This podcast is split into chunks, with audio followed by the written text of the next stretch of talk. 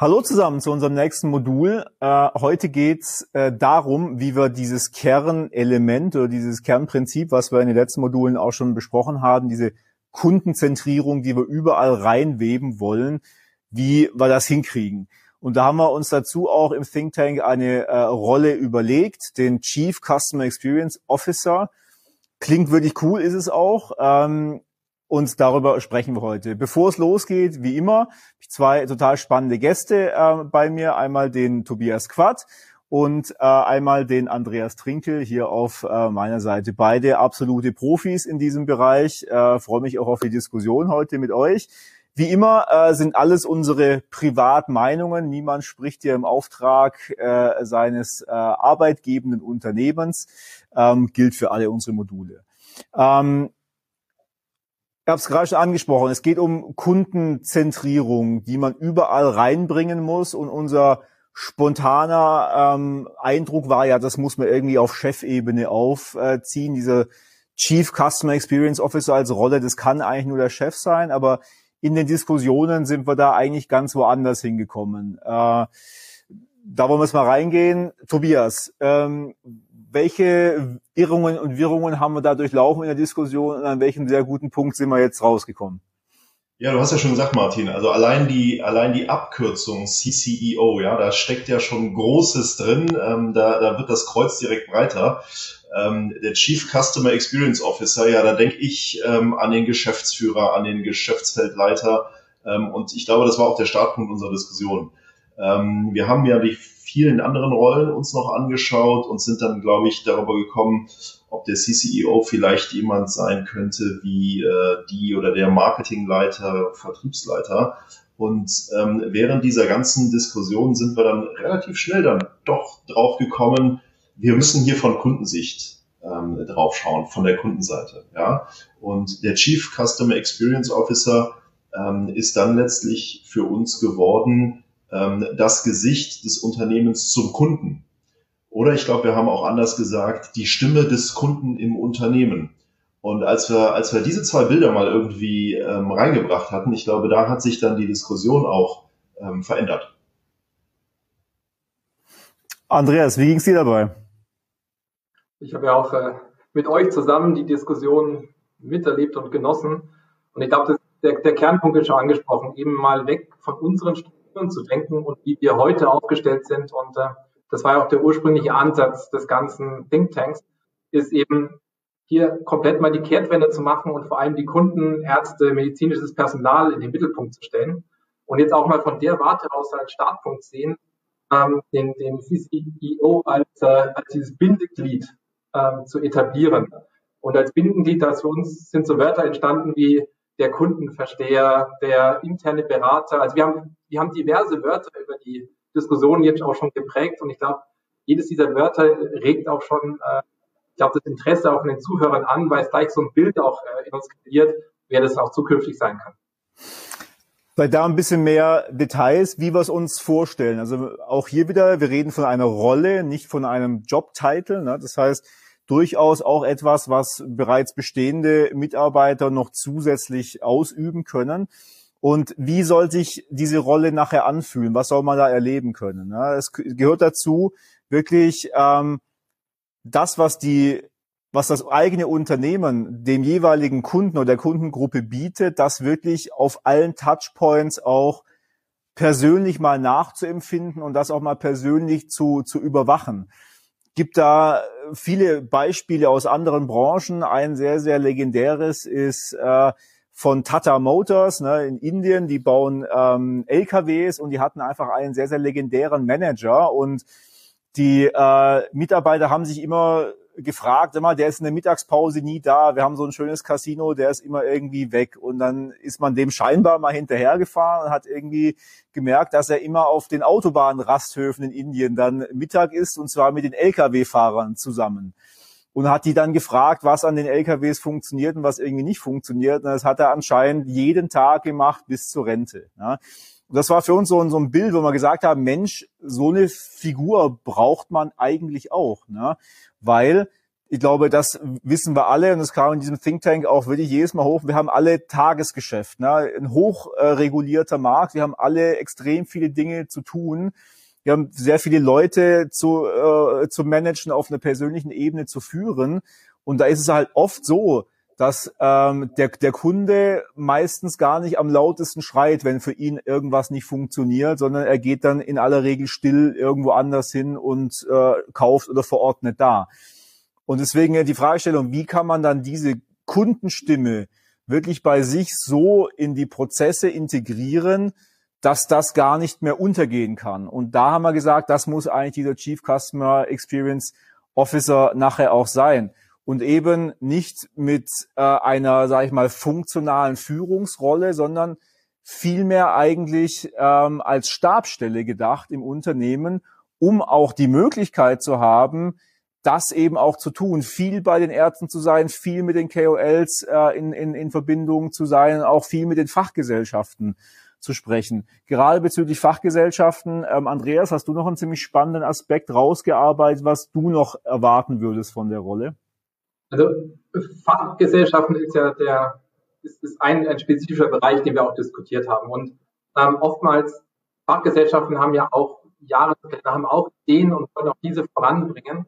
Wir würden auch die Person sehen als die Schnittstelle zwischen den beiden Welten, also zwischen der Firma ähm, und zwischen den Fachgesellschaften, wo man auch mal neben dem medizinischen auch andere Aspekte der Fachgesellschaften unterstützen kann. Das kann, können auch mal ganz banale Sachen sein, wo der Schuh drückt, wie zum Beispiel, keine Ahnung, eine Fachgesellschaft möchte auch ihre Online-Präsenz äh, erweitern. Und vielleicht kann man da auch in der Zusammenarbeit agieren und partnerschaftlich auftreten. Aber ein Aspekt, den ich noch, noch äh, hinzufügen.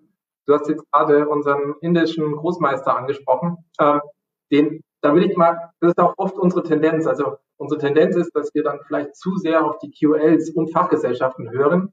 Und das charmant an dem Beispiel finde ich, dass man eben auch jemanden hat, der auch ähm, bei dem kleinen niedergelassenen ähm, Zentrum Arzt Einzelkämpfer geht, um auch dort die Bedürfnisse abzugreifen, weil oftmals sind wir so ein bisschen taub, was die Stimme des Marktes angeht, weil wir uns dann auf wenige ähm, Stimmen verlassen, dass die schon das richtige ähm, prophezeien, auch die richtige Richtung denken und dass man eben ein bisschen breiteren Blick auch kriegt ähm, und dann eben nicht zu, nicht zu blind wird auf einem Auge. Mhm. Tobias, ähm, warum sagen wir Stabstelle? Warum ist Stabstelle wichtig? Warum kann das nicht funktionieren, wenn man irgendwo anders als Funktion hauptsächlich sitzt? Ja, Stabsstelle ähm, ist, glaube ich, in, ist, glaube ich, ich würde es eher als eine, eine Stabsrolle ähm, wiederum, ja. wiederum sehen, äh, Martin, nicht wahr? Weil was Andreas gerade gesagt hat, ist ja ein, ein total spannender Aspekt. Also wie kriegst du es hin, ähm, auf der einen Seite auf, auf Augenhöhe mit, mit den Key Opinion Leadern zu sprechen, indem du zum Beispiel deren Ansprechpartner ähm, in der Fachgesellschaft bist, aber auf der anderen Seite äh, möchtest du halt auch bei den in der, die breite Kundenbasis kennenlernen und sehen. Ja? Und ähm, während Andreas es gerade sagte, kommt mir halt ähm, eine, eine Funktion, ähm, in den Kopf, ähm, die, die es in den meisten Unternehmen sicherlich gibt. Das ist ein, das ist ein Regionalleiter im Außendienst. Ja? Ähm, der ist ähm, nah an den, an den strategischen Themen des Unternehmens dran oder näher dran. Ähm, der ist aber vor allen Dingen eben auch viel bei Kunden. Ja? Der ist bei Kunden in der Breite. Ähm, und bei uns gibt es also tatsächlich auch ähm, Regionalleiter, die zum Beispiel im Industriebeirat von Fachgesellschaften sitzen und dadurch ähm, letztlich auch in, in dieser Funktion regelmäßig mit den Meinungsbildnern sprechen. Ja? So, und wenn du jetzt wieder die, die Sichtweise umdrehst und guckst von der Kundenbrille auf das Unternehmen ja, und fragst den Meinungsbildner, hören Sie mal, wer ist denn eigentlich, wer kommt Ihnen als erstes in den Sinn, wenn Sie an das Unternehmen XY denken? Ja? Und dann mag das eben genau diese Person sein. Ja? Der taucht regelmäßig ähm, im Industriebeirat auf, der ist in, auf jedem Kongress zu sehen und ab und zu kommt er auch noch einfach mal unter der Woche vorbei und, und bespricht, bespricht was, was ganz Alltägliches. Ähm, und insofern, mhm. glaube ich, müssen wir hier gucken, das kann also eine, eine Funktion aus dem Geschäft sein, aber die Rolle, die er dann im Unternehmen übernimmt, äh, da kommen wir wieder zu dem Punkt, Martin, den du gerade sagtest, das ist dann eine Stabsrolle. Ja? Denn sie oder er muss dann halt ähm, diese, diese Informationen, diese Insights auch wieder ins Unternehmen reinbringen. Aber da möchte ich mal bleiben beim Unternehmen äh, als als Rolle, ja, sagen wir Stabsrolle. Ich meine, du hast ja auch beschrieben, dass es bei euch im Unternehmen jemand gibt, an den du dann sofort gedacht hast, ab dem Zeitpunkt, wo wir an dem Punkt waren, Moment, das muss gar nicht der Chef sein, das muss eigentlich die geeignete Person sein. Da hast du ja gleich an, an jemand gedacht. Was müsste man jetzt aber organisatorisch ändern, damit diese Person dann auch wirklich dann diese Rolle ausüben kann? Weil offensichtlich die Fähigkeiten bringt die Person schon mit. Was müssen wir jetzt ändern, damit auch die Person nachher ähm, agieren kann? Ja, ich glaube, das Stichwort hier ist, ist, ein, ist ein beliebter englischer Begriff, der, der sich äh, in den letzten Jahren immer, immer weiter verbreitet hat. Das ist das sogenannte Empowerment. Ja? Ähm, du musst also im Prinzip, egal wer diese Funktion, wer diese Rolle jetzt ausfüllt, ob das wie eben von mir gerade besprochen ein Regionalleiter ist, ob das vielleicht jemand aus dem medizinischen Außendienst, aus dem, aus dem äh, medizinischen Camp ist, du musst dieser Person im Prinzip die, die Autorität geben ähm, und auch die, die Bühne und die Venues, wie man so schön sagt, ähm, diese Insights aus dem Markt ins Unternehmen wieder zurückzutragen. Hm. Ich glaube, das ist ein ganz, ganz wichtiger Punkt. Ne? Also bei ganz vielen dieser Rollen, die wir in diesen Modulen auch vorstellen, werden Sie hoffentlich an den Punkt kommen, dass Ihnen irgendjemand aus Ihrer Organisation einfällt.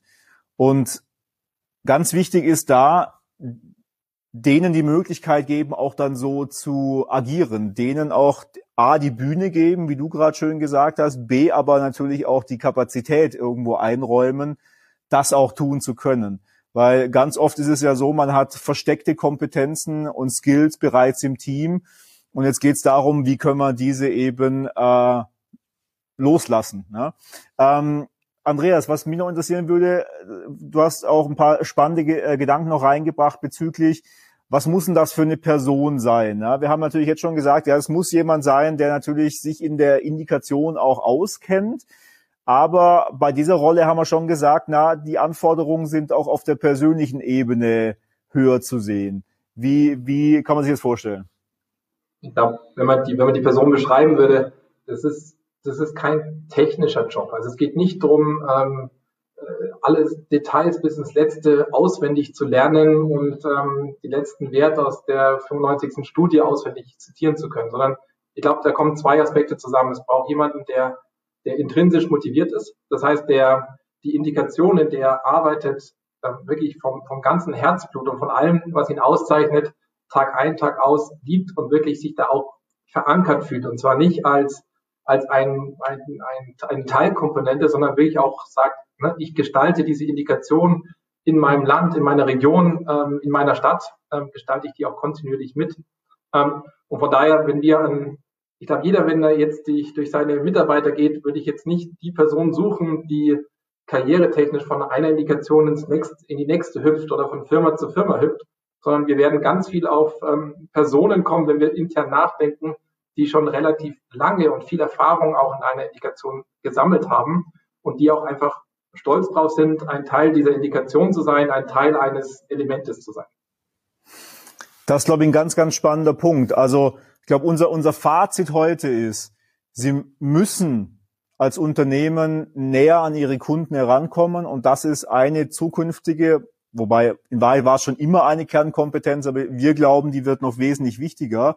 Und deswegen glaube ich, so eine Frage, die Sie sich stellen müssen, wenn Sie eine Person aus ihrem Team identifizieren müssten, die für diese gilt, eine Person, die wirklich den Finger am Puls einer Indikation hat, die genau weiß, woran wird geforscht, die genau weiß, welche Denkschulen gibt's denn vielleicht, wer geht denn in die eine Richtung, wer ist denn mit dem anderen vielleicht auch nicht grün, der genau auch weiß, äh, was in der Praxis auch denn tatsächlich aus der Forschung kommen, überhaupt angewendet wird, der auch weiß, was die Fachgesellschaften machen, wo da der Schuh drückt.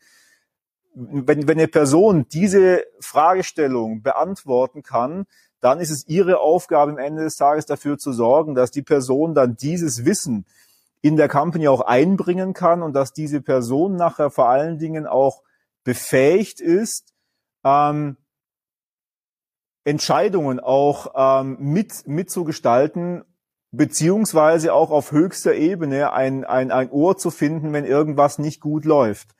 Gibt ähm, vielleicht noch als ein Beispiel gibt es im äh, Toyota Production System, also die das, ganze Thema Lean Production ähm, erfunden haben, gibt es auch eine Rolle, die macht auch genau das.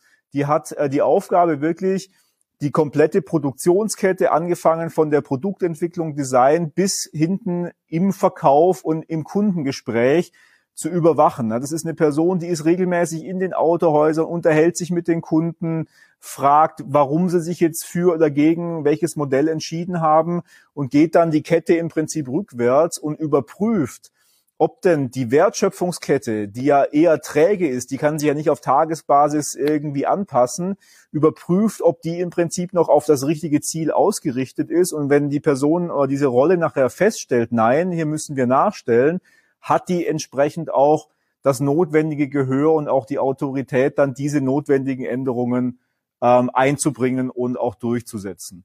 So, jetzt haben wir die Latte natürlich ordentlich äh, hochgehängt. Also ich hoffe, dass Sie jetzt alle das dringende Bedürfnis verspüren, dass man diese Rolle des Chief Customer Experience Officers schnellstmöglich ähm, ausgefüllt hat. Aber die Frage ist jetzt, ja, wie äh, kommt man äh, denn dazu? Äh, müssen wir uns das selber ausdenken oder gibt es vielleicht auch einen, einen besseren Weg? Äh, da gebe ich gerade nochmal, äh, Tobias, das Wort an dich. Genau, ja, wir haben gerade darüber gesprochen, ähm, was, was muss diese Person können, ähm, was sollte diese Person an Erfahrung mitbringen, an Persönlichkeit mit reinbringen. Ja, und jetzt schaust du dich in deinem Unternehmen um, um und überlegst, wer könnte das wohl sein. Ja?